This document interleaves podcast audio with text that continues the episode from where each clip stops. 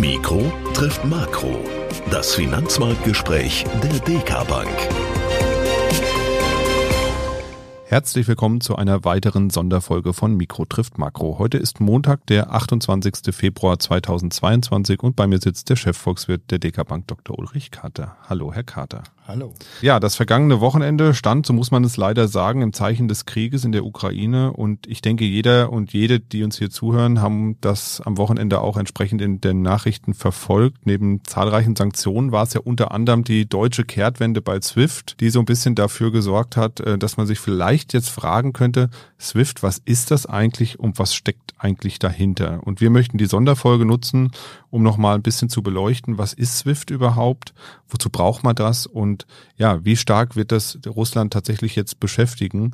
Und nicht nur das Land selbst, sondern natürlich auch uns irgendwo, weil wir natürlich auch Schwierigkeiten haben werden, Transaktionen nach Russland zu bringen. Ja, fangen wir vielleicht mal ganz vorne an. SWIFT läuft einem ja nicht jeden Tag über den Weg. Was ist es denn überhaupt? Also wo kommt es her? Wann wurde es überhaupt gegründet und warum oder beziehungsweise wozu überhaupt? Ja, es gehört zu den Überraschungen und äh, den Fehlprognosen, den zahlreichen in dieser geopolitischen Krise, dass nicht nur die Eskalation selber, sondern auch die Gegenmaßnahmen eben unterschätzt worden sind. Man hat gesagt, dieses SWIFT-System, das darf man fast nicht einsetzen, weil man ein Land dann äh, sofort von allem abschneidet.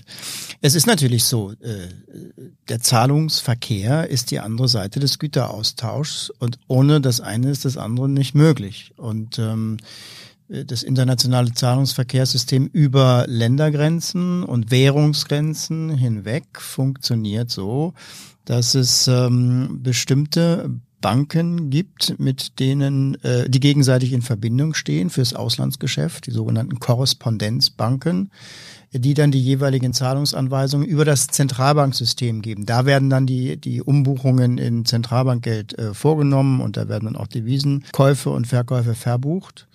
Und ähm, dieses internationale Großhandelszahlungssystem, würde ich das nennen, das wird durch die Zentralbanken äh, gesteuert und verwaltet.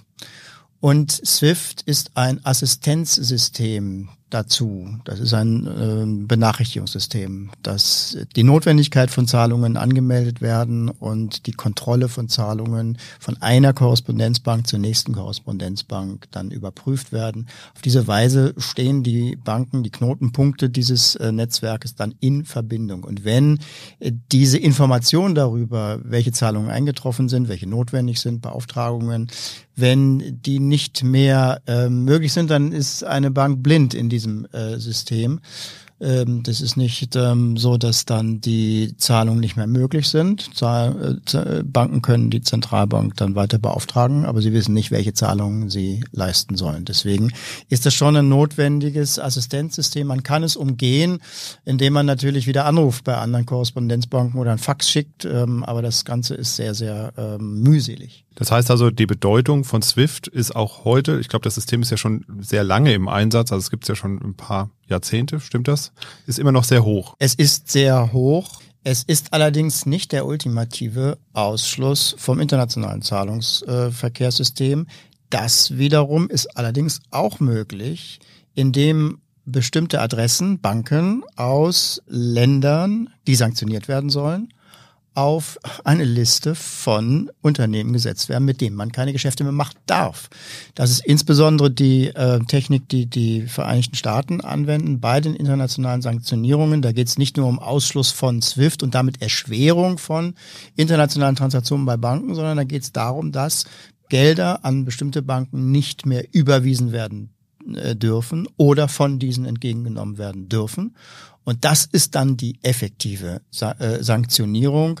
Viele äh, Banken sind auch äh, jetzt im Zuge der Ukraine, des Ukraine-Kriegs auf diese Liste der US-Behörden gesetzt worden. Und Europa wendet sich auch diesem Instrument zu. Das heißt, das ist dann der ultimative Ausschluss. Genau, das heißt also, momentan können noch Zahlungen mit russischen Banken stattfinden aber ähm, sag ich mal, es gibt schon eine extreme Beeinträchtigung, weil eigentlich möchte man das nicht mehr, weil man nichts mehr überprüfen kann. Es ist schon so, dass einige Banken vollständig ausgeschlossen sind bereits. Die stehen schon auf der Sanktionsliste, einige Banken und äh, andere Banken nicht. Und mit denen wird es ähm, trotzdem schwierig, weil eben das SWIFT-System nicht mehr funktioniert für auch diese Banken. Und es ist insgesamt eben also teilweise verboten und teilweise sehr erschwert, was den gesamten Außenhandel natürlich extrem schwierig macht für Russland. Da gibt's die ähm, Bestrebungen, das System zu umgehen, in dem ja auch schon Parallelsysteme aufgebaut worden sind und auch die Chinesen stehen Gewehr bei Fuß, um ein eigenes System aufzubauen, um eben die Krise zu nutzen, um sich selber an dem einzigen Thema, an dem die Chinesen Interesse haben, voranzubringen, nämlich sich selber.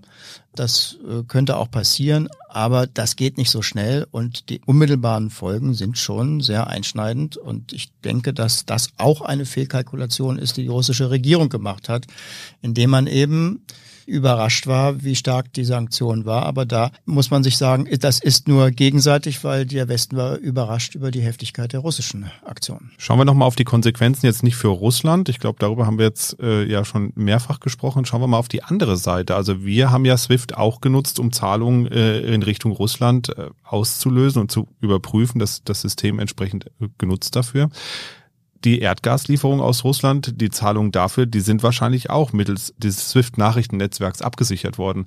Müssen wir denn da befürchten, dass das da irgendwie zu Problemen kommt jetzt? Oder wie, muss man sich das denn vorstellen? Also wie zahlen wir denn dann für die Erdgaslieferungen? Das ist von der äh, Bundesregierung äh, gerade, aber auch von anderen Regierungen ganz deutlich adressiert worden. Es gibt Ausnahmen. Es gibt Ausnahmen, an denen der Westen Interesse hat und das sind Energielieferungen. Solange sie eben noch nicht ersetzt werden können durch eine Umorientierung der Besteller für Energieleistungen also Öl und Erdgas, was ja auch unterwegs ist. Aber von heute auf morgen ist eben das auf Null runterfahren eben auch nicht möglich. Also wird noch geliefert und auch bezahlt. Und dafür gibt es Ausnahmen. Man will auch bei diesem für Russland ja auch sehr wichtigen Punkt auch nicht eskalieren. Äh, da trifft sich das Interesse des Westens wahrscheinlich mit dem Russlands und deswegen werden diese Zahlungen dann eben auch noch abgewickelt werden. Wobei man in Zukunft dann, wenn man die Reden jetzt vom Wochenende gehört hat aus dem Bundestag, davon ausgehen muss, dass die Erdgaslieferungen aus Russland wahrscheinlich ja eher abnehmen werden, wenn wir tatsächlich sagen, wir stellen.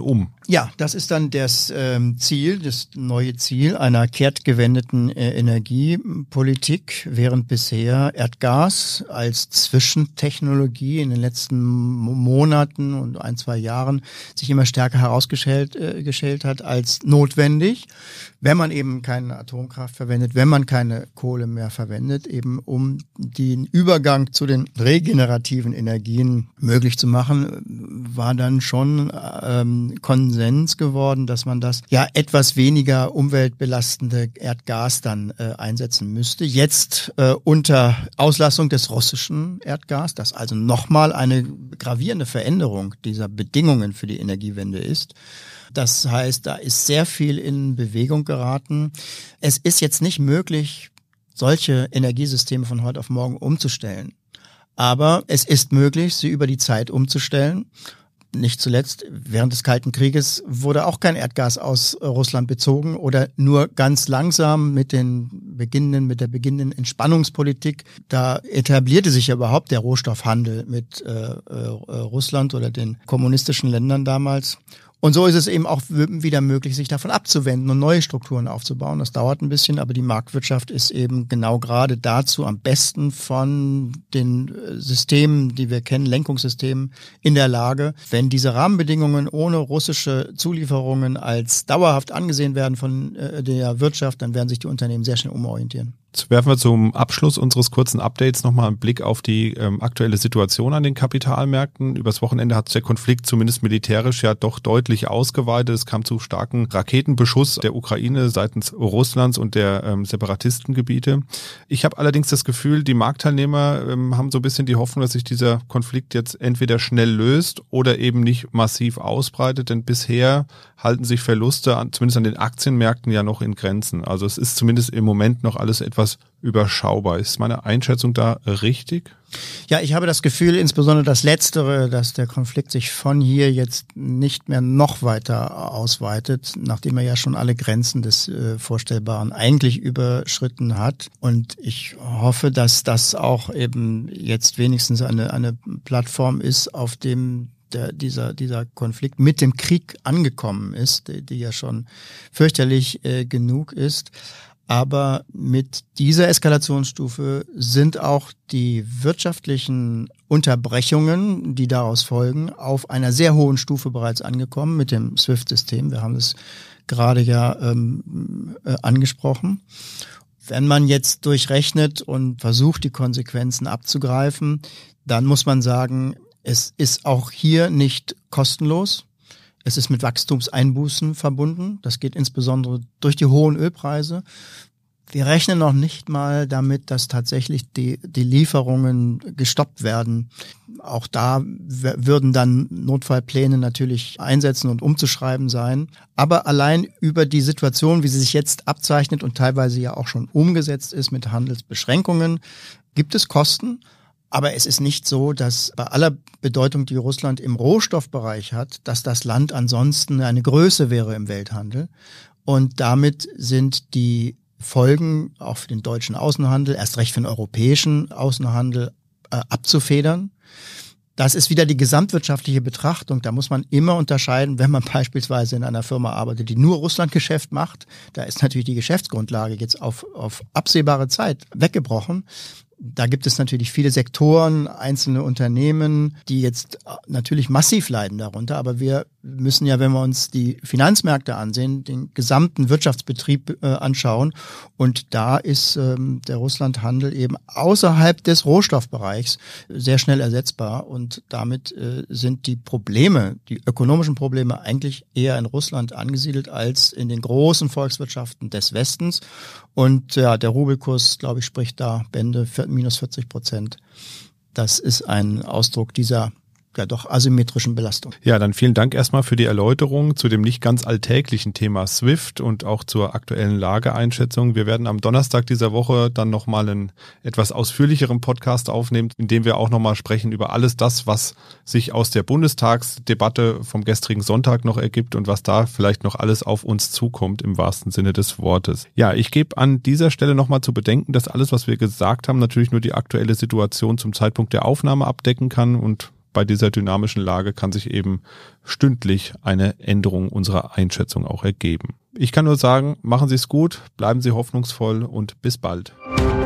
Mikro trifft Makro ist ein Podcast der DK Bank.